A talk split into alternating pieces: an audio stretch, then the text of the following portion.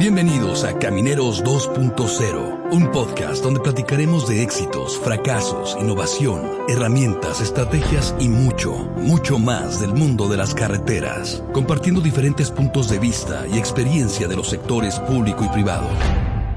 Camineros 2.0, redefiniendo la infraestructura del mañana. Hoy, acompáñanos en este viaje. 3, 2, 1. Comenzamos.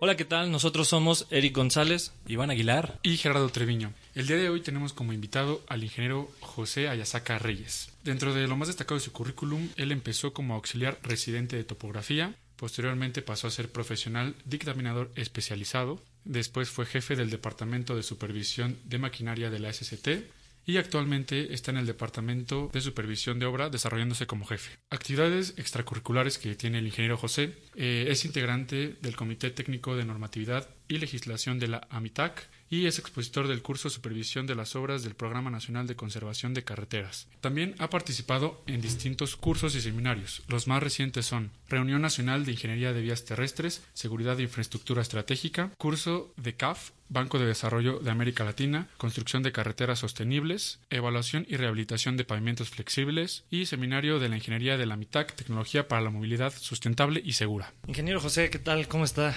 Muchísimas gracias por aceptarnos la invitación de participar en este episodio del podcast. Ah, muchas gracias a ustedes por la invitación. No, hombre, ingeniero, para romper un poco el hielo, ¿nos podría comentar algo que muy pocas personas sepan o conozcan de usted? Bueno, eh, yo creo que el, primeramente eh, que tengo una ascendencia japonesa, mis abuelos son eh, fueron japoneses. Yo creo que esos, a lo mejor por mi apellido, sí pueden tener esa idea. Sí, bastante interesante. Ingeniero José Ayasaka o Hayasaka. Es Hayasaka. Hayasaka. Excelente, ingeniero. Entrando ya al tema de, las vías terrestres, ¿podría platicarnos usted qué hace en la actualidad? ¿Cuál es su cargo actual y cuáles son las actividades que principalmente desempeña? Eh, sí, actualmente soy jefe del Departamento de Supervisión de Obra en la Dirección General de Conservación de Carreteras, eh, dependiente de la Secretaría de Comunicaciones y Transportes. Y nuestras principales funciones es eh, realizar el seguimiento, todas las obras del Programa Nacional de Conservación de Carreteras por medio de contratos eh, a empresas de supervisión. Eh, actualmente el nombre que, le que llevamos es Seguimiento y Control del Programa de Obras de Conservación de Carreteras. Esto a nivel nacional, ¿verdad? Es correcto. Estamos en los 31 estados. 31 estados, muy bien. ¿Me podría decir cuál es tu definición de caminero? Sí, con gusto. Eh, mira, un caminero es aquella persona que ha estado en contacto por cualquier situación con los caminos, con las carreteras y principalmente con su construcción y podemos decir también nosotros con la conservación de ellos. Entonces, eh, un caminero es, eh, es una persona que está que tiene una gran experiencia eh, o ha convivido con las carreteras, con los pavimentos, con los materiales que usamos en las carreteras, con los equipos, maquinaria. Eh, es esa persona de esa experiencia y con, con muchas anécdotas ¿no? de camineras. Muy bien, Inge, gracias por, por compartirnos esta definición tan importante. Ahora, Inge, yo le quiero preguntar, ¿cuál fue su historia para llegar a ser el caminero que es hoy en día? Bueno, primeramente, mi familia eh, existe un ingeniero civil, que es un tío mío, y a raíz de eso él me llamó la atención la ingeniería civil y dentro ya de mis estudios en las materias de, pavimentos, de vías terrestres, mm, me llamaron mucho la atención. Entonces eso creó en mí el, gusto por las, eh, las vías terrestres. De hecho, mi titulación fue con una tesis acerca de pavimentos de concreto hidráulico. Entonces, a raíz de eso, yo busqué ah, poder llegar a entrar al área de carreteras. Un amigo mío de la carrera había estudiado con una persona una especialidad en España. Entonces, por medio de ella, él, trabajaba en la Secretaría ya de Comunicaciones y Transportes. Y un día me llamó por teléfono y me dijo, oye, ¿te interesa entrar a la Secretaría de Comunicaciones y Transportes? Y yo inmediatamente dije sí. Entonces, eh, fue como ahí eh, entré a la Secretaría de Comunicaciones y Transportes. ¿Para esto ya era en la Ciudad de México o era en algún otro estado? No, era en la Ciudad de México. La Ciudad de México. Ok. ¿Y una anécdota que recuerdes de algo impactante en el principio de tu carrera en las carreteras, en el campo. Principalmente cuando estaba elaborando mi tesis de titulación, este, estuvimos en la carretera, bueno, estaban construyendo la, carretera o el cuerpo, el segundo cuerpo del Querétaro San Luis. Estaba ahí la empresa ICA. Entonces eh, estuvimos viendo y, dándole seguimiento a la construcción de la carretera. Entonces, a mí me impactó mucho, bueno, el, como la maquinaria que se, se, estaba utilizando para extender el concreto hidráulico, ¿no? Las extendedoras, ¿no? Eso fue algo que me, me impactó, el, el, las cuadrillas que había, la gente que estaba, los ingenieros que estaban al frente y este, el, el estar ahí en el campo con el, ahora sí, con el sol, el viento, cambiando el clima, porque ahí cambió el clima, rápidamente ese día que estábamos ahí yo creo que todo eso, el conjunto de, esas actividades, el hecho de, comer ahí en, con, en, un puesto, este, ahí con la, la señora de, que estaba ahí eh, al lado, este, todo eso me agradó mucho, ¿no? Y aparte de, de que en, la, en mi carrera tuvimos muchas visitas técnicas a, a carreteras, entonces eso también como que me motivó mucho, ¿no? Muchísimas gracias, ingeniero José. La verdad es que me gusta mucho que la anécdota que nos acabas de contar incluyas mucho la sensación que, generó en ti que fue impacto, ¿no? Eso te lo comento porque la siguiente pregunta que yo te quiero realizar es ¿cuál crees que es el impacto que actualmente los camineros generan en México y en el mundo? Yo creo que eso es el impacto es muy importante, sí, es, es yo creo que de lo más importante a nivel mundial porque lo que hacemos son vías de comunicación y en la actualidad aquí en México la gran, la gran parte de, del movimiento o, traslado de personas y de, y de cargas pues se hace por medio de las carreteras ¿no? o a través de las carreteras. Entonces la labor es muy importante a los camineros. Yo creo que desde su formación, la visión que tenemos como ingenieros eh, hacia la cuestión técnica de administración, eso hace que esto tenga una repercusión económicamente para un país, ¿sí? para la sociedad en cuestión de, de, seguridad, del movimiento y, de, y del crecimiento económico de las regiones. ¿no? Entonces, el impacto es, es muy importante. Y me imagino que a través de los años, con diferentes sexenios, diferentes administraciones, se ha podido ver diferencia ¿no? en, en, en las vías de comunicación cuando se le pone atención y cuando no se le pone atención en el impacto económico que tiene. ¿Nos podrías comentar algo al respecto? Sí, yo llevo eh, ya tres sexenios con diferentes, eh, administraciones. Y lo que yo puedo recalcar o señalar es que cada una de ellas se ha preocupado por llevar a cabo eh, un impacto en la infraestructura carretera.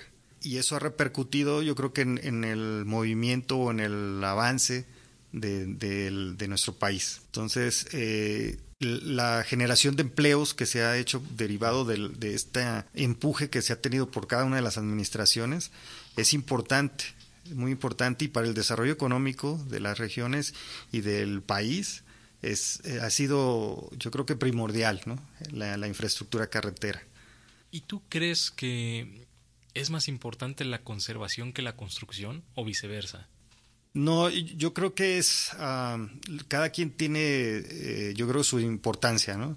Y yo ahorita que estoy del lado de la conservación, lo considero importante eh, porque todo patrimonio necesita una preservación, una conservación.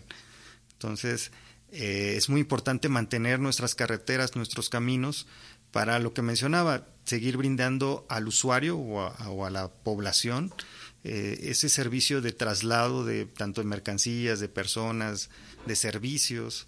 Entonces, yo creo que la conservación ahí toma un punto muy relevante. En el caso de la construcción, yo considero que también que es muy importante porque debemos seguir uniendo comunidades, debemos de seguir uniendo ciudades y, bueno, creciendo en, nuestra red de carretera.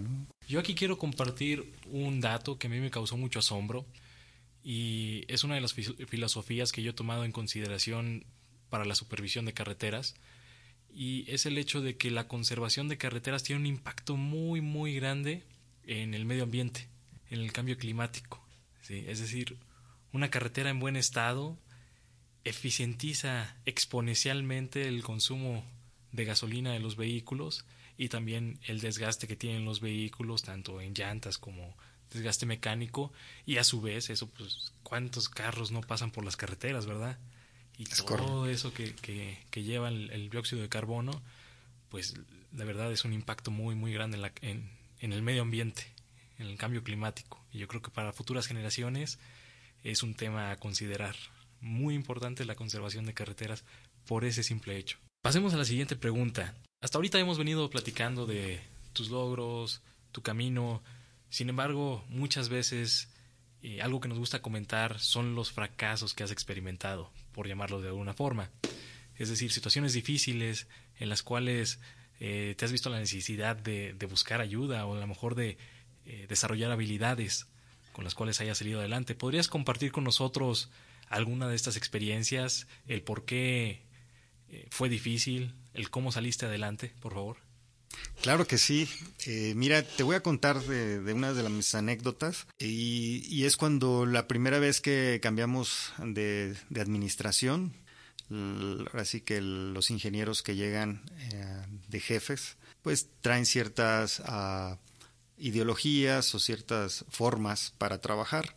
Entonces eh, fue una ah, difícil para mí adaptarme a, a esas formas, ¿no? Entonces, pero lo que sí quiero recalcar que eso pues te hace mejorar, ¿no? Te hace crecer, te hace decir, bueno, hay que hay cosas que a lo mejor yo no las había visto de una forma y entonces eso me hace que, bueno, mejoren. Entonces, digo, específicamente te voy a decir, una vez nos pidieron una, una información acerca del parque maquinaria, cuando yo estaba de jefe de departamento de parque maquinaria. Y entonces la, exigencia o, la urgencia era que querían saber sobre los presupuestos que se tenían para ese año, más todos los servicios que en este caso eran mantenimientos correctivos o, preventivos y entonces eh, esa información pues la tenemos que recabar de cada una de las superintendencias que había de maquinaria. Entonces eso lo querían así de, de dos, tres horas. Entonces eso fue algo que no se pudo lograr y entonces tuvimos ahí un poquito de problemas o de situaciones de, de, exigencia. ¿no? Entonces eh, fue algo que me ayuda a decir, ah, bueno, hay que ir pensando cómo mejorar los procesos, los procedimientos para obtención de información. Entonces, eso es algo que ayudó. Actualmente, pues, la, intención es generar eh, eh, como esos procedimientos para que rápidamente se pueda obtener información. Información oportuna. Exacto. Y verás, por supuesto. Y verás. importante. No lo podemos dejar afuera. Exacto. Pero bueno, eso te ayuda, ¿no? Te ayuda a uno ir pensando cómo mejorar, cómo este, establecer planes, establecer metodologías, y eso pues eh, te ayuda en tu trabajo, ¿no? Y más para trabajar en equipo, ¿no? Con las personas. Eso es muy importante, dije, lo que acabas de mencionar, la adaptabilidad, no por algo llevas tanto tiempo aquí, entonces la verdad, qué mejor ejemplo que, que, adaptándote, ¿no? Entonces, esto es muy, muy importante para toda la nación caminera. Ahora, Inge, eh, yo te quiero preguntar, ¿cuál crees que sea el reto más grande que enfrentas en tu posición actual a día de hoy? El reto más grande es poder llevar a cabo al 100% los objetivos que tenemos. Eh, a raíz de, la situación que, conlleva al país, eh, a veces es complicado por la falta de, recursos. Entonces, el personal, el, hecho también, como decimos, de los medios para estar eh, comunicados entre todos los estados y, esa obtención de información es parte de ese reto, ¿no? Entonces, eh, actualmente nuestro programa de, de, conservación pues abarca más de mil obras. Entonces, el reto es tener toda esa información actualizada, oportuna, y, y poderlo obtener rápidamente. ¿no? Entonces, es parte, es, hay estrategias, están establecidas esas estrategias por medio de esa contratación de empresas que tenemos en cada estado de seguimiento y control, el mecanismo de cómo es que se tiene que llevar a cabo esa información, ese envío de información, aparte el poder estar en comunicación constante con nuestros residentes generales en cada uno de los estados, más estamos implementando una estrategia de tener eh, unas empresas de monitoreo con las cuales podemos también hacer ese enlace y esa recabación de la información más oportunamente. Imagino que esa es una labor titánica, ¿no? Acabas de mencionar mil, em, mil obras. Mil obras, más de mil obras a nivel nacional que de alguna forma pasan por tus manos. La verdad, sí se me hace increíble eso. Ingeniero, hace ratito el compañero Trevi estaba, nos estaba contando acerca de su experiencia profesional y mencionó algo que me llamó mucho la atención. Usted es integrante del Comité Técnico de la mitad y aparte es expositor del curso de supervisión de obra, lo cual a mí me da la impresión, y no solamente la impresión, lo puedo ver en usted, una, que está comprometido por el desarrollo día a día de la infraestructura y de la, de la, de, la profesión que, que, desempeñamos, y dos, que le, que le gusta y, disfruta el compartir ese conocimiento que, usted tiene. Sí, es correcto. Eh, eh, eso que mencionamos ahí o que mencionaron es que la Secretaría y específicamente la Dirección General de Conservación de Carreteras tienen implementados eh, programas de capacitación. Esta capacitación es para el interior de la Secretaría y a la vez al exterior. Entonces, como parte de esa capacitación, nos han hecho la invitación también a participar siendo expositores. Entonces, específicamente en mi tema que, como dices, me, gusta y me apasiona, que es la supervisión. Entonces es que podemos, uh, ha estado dando cursos, no solamente en, el año que menciono ahí, sino en, en, ya en distintos años hemos impartido cursos de capacitación sobre supervisión de obras. Excelente. Yo creo que para poder participar y desempeñar este tipo de funciones extracurriculares uno debe de tener cierta visión, ¿no? Entonces, la siguiente pregunta que yo le quiero realizar es ¿cuál es la visión que usted tiene para los camineros en un futuro dentro de nuestro país? Yo veo, eh, bueno, de, primeramente quiero decir que la ingeniería mexicana es excelente. Segundo, yo los veo ingenieros mejor preparados por los avances tecnológicos que tenemos, Ahora no nada más son los libros, tenemos herramientas herramientas electrónicas o, tecnológicas con las cuales podemos aumentar el, conocimiento o la investigación. Tercero, yo veo que podemos también eh, adoptar eh, nuevas tecnologías eh, de otros países, a adaptarlas a, lo que es lo que es México y por lo tanto seguir desarrollando esa ingeniería mexicana que tenemos ¿no? Ah, en todos los aspectos puentes carreteras este aeropuertos ferrocarriles. Yo veo una ingeniería o unos camineros mejor preparados con mejores herramientas para llevar a cabo la función. Bastante interesante. Es es un gusto escuchar a alguien que diga que, que realmente los ingenieros mexicanos estamos preparados para cualquier tipo de, de reto no me gusta que usted crea mucho en, la tecnología, porque muchos pensarían que pues estamos a lo mejor un tanto rezagados, pero realmente es todo lo contrario. A mí me consta que ustedes están dentro de, del, papel de la innovación y les gusta ver qué, qué se está haciendo de nuevo en el mundo, qué se está haciendo de nuevo en México, porque pues existen varios desarrolladores de, de tecnologías y por supuesto la viabilidad para aplicarlas.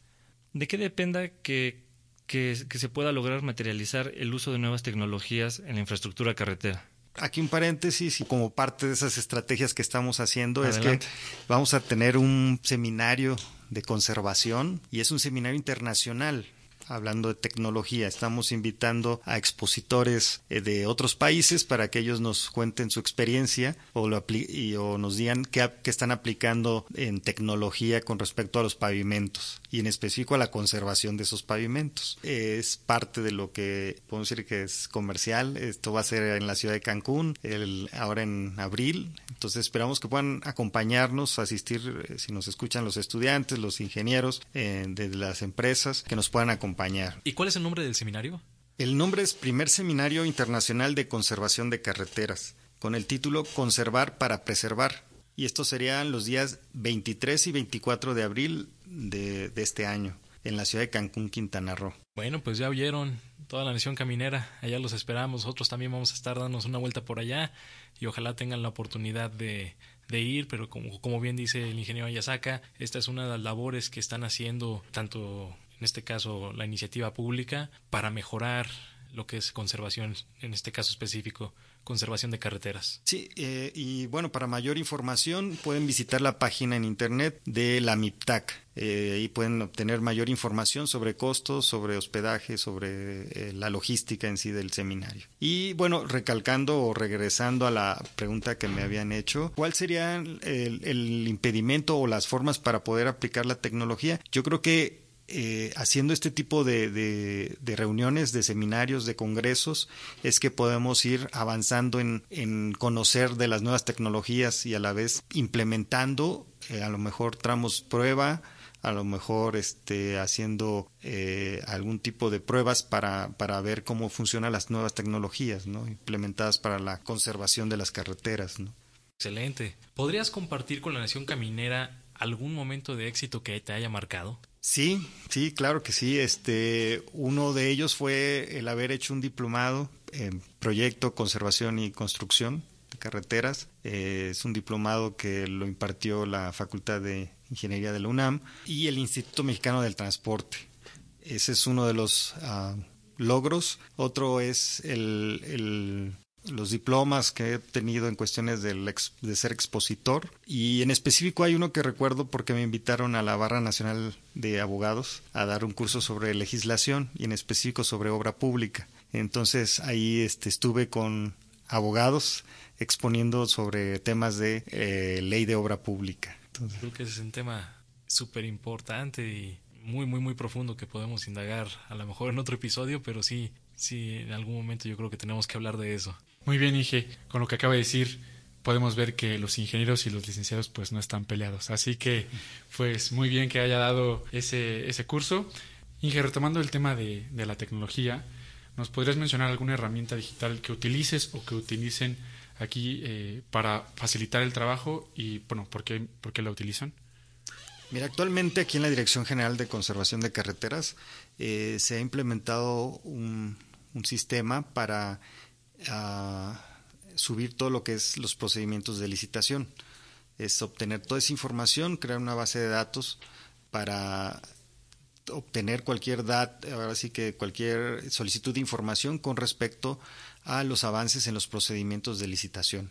Y bueno, también como parte de herramientas, pues usamos todo lo que son softwares para la cuestión de la computación, todas las redes sociales que, que está en boga ahorita, pues todo eso también se está utilizando para llevar a cabo eh, nuestro trabajo. Yo creo que algo importante aquí que se podría mencionar son los objetivos que se tienen, en este caso la función pública, con el uso de tecnologías, como son la transparencia, que a lo mejor es algo importante que, que no se requiere en sí en un sector privado, pero aquí es algo realmente puntual y se requiere al día al día, ¿no? Sí, eh, eh, bueno, dentro de, en sí de la, de la Administración Público Federal este, se va desarrollando tecnológicamente. Ah, un ejemplo también, no lo habíamos comentado, pero es el uso de la bitácora electrónica. Entonces, eso es parte de ese desarrollo que está llevando la, la Administración Público Federal. Aparte de eso, pues son una serie de, de softwares o programas informáticos para llevar el seguimiento eh, de recursos financieros, de, también de todo lo que son la cuestión de estimaciones, de proyectos, y hay también por ahí un, uh, un, sistema donde se, más que todo es de obtención de datos, ¿no? Es una, son bases de datos que se generan para verlas y obtener esos, esos datos. En tu experiencia, ¿tú crees que es difícil que, en este caso, la Secretaría eh, haga uso de, nuevas tecnologías? ¿Cuáles son los, los peros, las justificaciones por las cuales mm, a lo mejor no se tiene más apertura tecnológica? Bueno, aparentemente hay como un rezago o, como que es muy lento el desarrollo.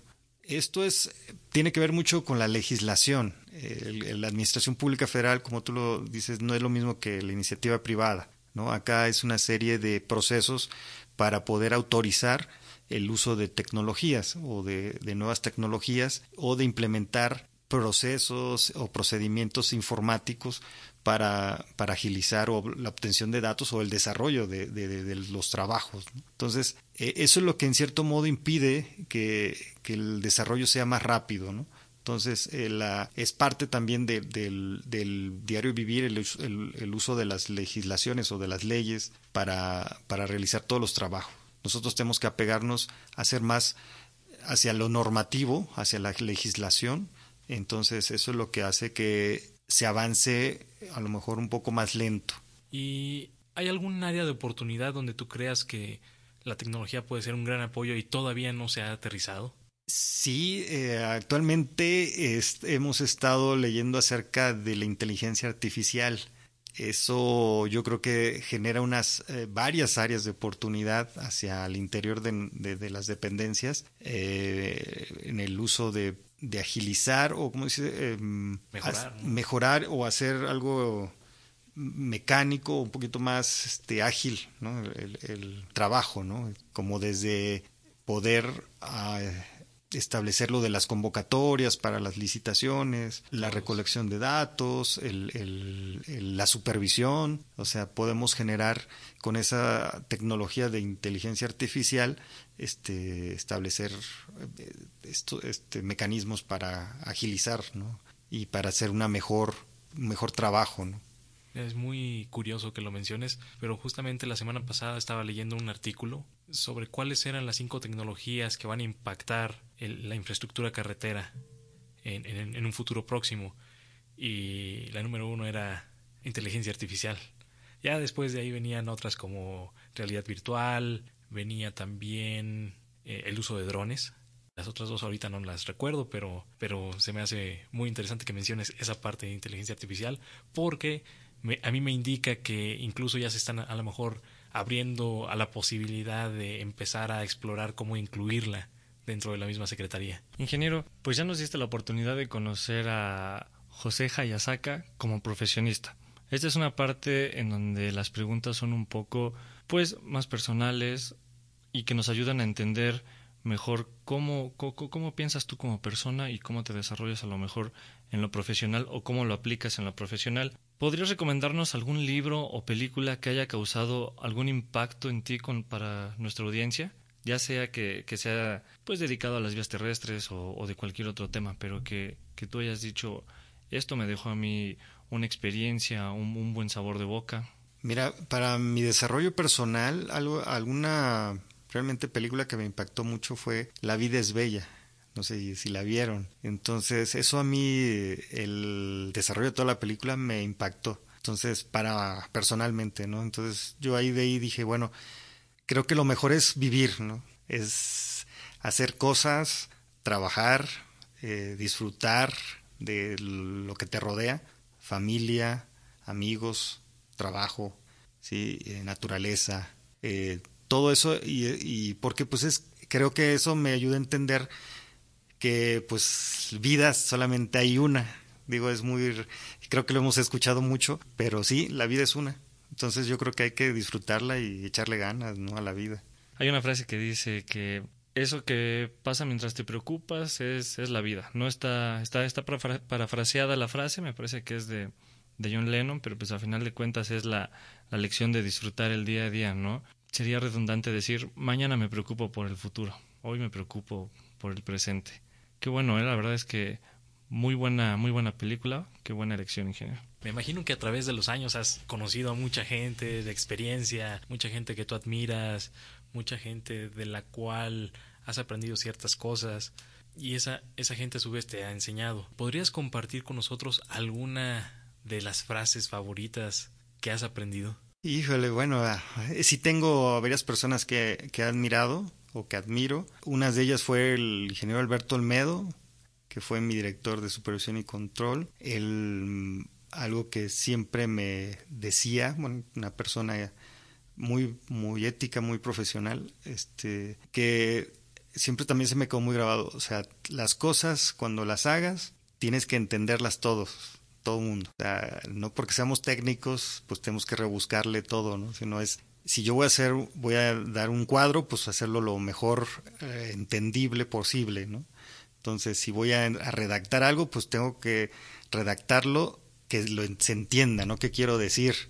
Si no, no darle mucha vuelta, ¿no? Entonces, eso algo, eso siempre me, me llamó la atención y lo otro que también me impactó mucho fue siempre tratar de hacer, este, un escrito o un, un cuadro lo, lo mayor preciso o ejecutivo posible. Entonces, eso fue algo que me, sí me ayudó mucho, ¿no? desde que entré, he estado trabajando, ¿no? Es algo que me ha ayudado. Puedo decir, puedo comentar de muchos más, pero bueno, no sé, ahorita sí recordar, bueno, también este, conocí a un ingeniero que nos ayudaba a evaluar propuestas, el ingeniero Piña. Y él era de las personas que tenía una frase que me decía cuando evaluaba y me, me llevaba los, lo que evaluaba o revisaba, me decía así, ah, esto es un despudre. a manera de decir, ah, está todo mal hecho, ¿no? Entonces, eso también me, era una persona que, pero a la vez él me decía, ingeniero, es que esto tiene que hacerse así. O ingeniero, ya investigué y, y esto es así. Entonces, eh, como que él siempre me ponía, ingeniero, usted tome la decisión para, pero yo le digo, así son las cosas, ¿no? Entonces, eso, eso me agradaba mucho platicar con él, era una persona ya mayor que yo, entonces esto me, agradaba mucho, ¿no? Y en la misma temática, ¿cuál es, el, ¿cuál es el mejor consejo que has recibido y por qué? El mejor consejo fue también de un ingeniero que me dijo que debemos ser institucionales y, y responsables. Ese fue de los mejores consejos que he recibido y eso me ha servido hasta ahorita, ¿no? Entonces, yo creo, yo sí creo eso y, creo que fue muy acertada esa, esa plática cuando me lo dijo, ¿no? Que deben ser institucional, institucionales, es decir, ser leales y, lo otro es ser responsables. Muy, muy buen consejo. Y que para complementar la, la pregunta anterior que, que te hizo Iván, ¿qué consejo le darías a las nuevas generaciones camineras que apenas están dando sus primeros pasos o que ya empezaron en este, en este camino, en esta industria y quieren seguir creciendo? Bueno, serían varios consejos, ¿no? Este, a los jóvenes, primero que eh, no es fácil ningún trabajo, no es fácil ninguna carrera, entonces, por lo tanto, eh, no predisponerse a, que si me regañan o, me, o siento que no cumplí, me estanque ¿no? o, o, renuncie. Sino al contrario, ¿no? Eso hay que aprender, siempre hay que aprender de lo que nos dicen, obtener el buen consejo y seguir adelante, ¿no? Es uno. El dos, que pues busquen desarrollarse. ¿Qué quiero decir con desarrollarse? a aprender sobre, hablábamos de tecnologías, aprender de la técnica, o sea, es decir, ponerse a estudiar sobre cuestiones técnicas. Y lo otro, aprender también sobre administración, ¿no? Yo creo que es parte que también integral de un ingeniero, es, es saber de varios temas para para poderse desarrollar, crecer. No importa si es del ramo privado o el ramo público, esa es una constante. Es correcto, sí, eh, yo estoy hablando en general, no, no solamente aquí dentro del, sector público, sino yo creo que en general es algo que, que las nuevas generaciones deben de aprender, ¿no? Eh, a veces creo que sí es complicado por, por la situación donde ellos se desarrollan o las formaciones que tienen, pero yo creo que no hay que quedarnos en eso, ¿no? sino hay que seguir, hay que seguir eh, buscándole. Eh, hay muchas oportunidades, a veces eh, no, las, no las obtenemos o no las, no las podemos seguir porque nos estancamos, ¿no? Decimos, ah, no, ya no hago esto, ya no hago lo otro, ¿no? Porque pues, me regañaron, ¿no? O porque me siento mal. Entonces, yo creo que esas son cuestiones que, debemos dejar atrás y al contrario, ¿no? Seguir adelante es algo que alguien que también he aprendido es debemos de educar nuestra mente. Entonces, es algo que las nuevas generaciones tienen que aprender mucho, ¿no? Es, hay que educar nuestra mente, ¿no? No solamente en, en, un aspecto, sino en todos, ¿no? Yo creo. Es bastante interesante lo que comentas de educar nuestra mente, porque yo creo que es un poco de autoconocimiento. Una vez que nos autoconocemos, pues realmente podemos salir adelante y, y, evitamos que nuestra mente entre en conflicto. Nos ayuda a tener cabeza fría, ¿no? Dirían. Ingeniero, si alguien quisiera hacerle alguna pregunta, algún comentario o hablar este, un poco más sobre el tema de, de, tecnologías, de lealtad, de, de, cómo educar la mente, o igual, ¿no? Incluso si quisieran invitarlo a, dar alguna conferencia, algún seminario, ¿dónde podrían contactarlo? Mira, eh, voy a darles mi correo electrónico, por medio de él pueden contactarme. El primero es eh, jhayasak.sct.gov.mx. El segundo es jhayasaka73 arroba gmail.com. J. Hayasak es J-H-A-S-K, ¿verdad? No, es J-H-A-Y-A-S de sol, otra A y una K.